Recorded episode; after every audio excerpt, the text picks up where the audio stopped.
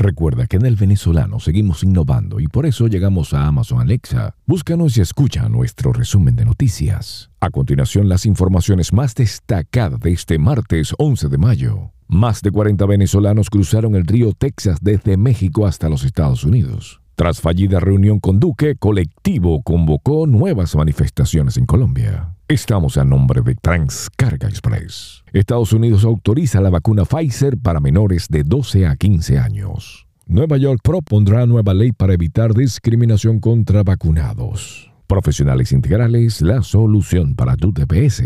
La Academia Nacional de Medicina pide a Estados Unidos donar vacunas a Venezuela. Secretaría de Exteriores aseguró que la postura de España con respecto a Venezuela es realismo inteligente, continental. Services and Carrier. Bombardeo de Israel sobre la franja de Gaza deja muertos y heridos. Las deportaciones desde los Estados Unidos caen en abril a un mínimo histórico. Decídete a crear tu sitio web con JLB Enterprises. Tom Cruise devolvió sus tres globos de oro en protesta contra la Asociación de Prensa Extranjera de Hollywood. El príncipe Harry vuelve a la televisión con Oprah Winfrey. Centro Clínico La Sagrada Familia. Les narró Estivo Caranda.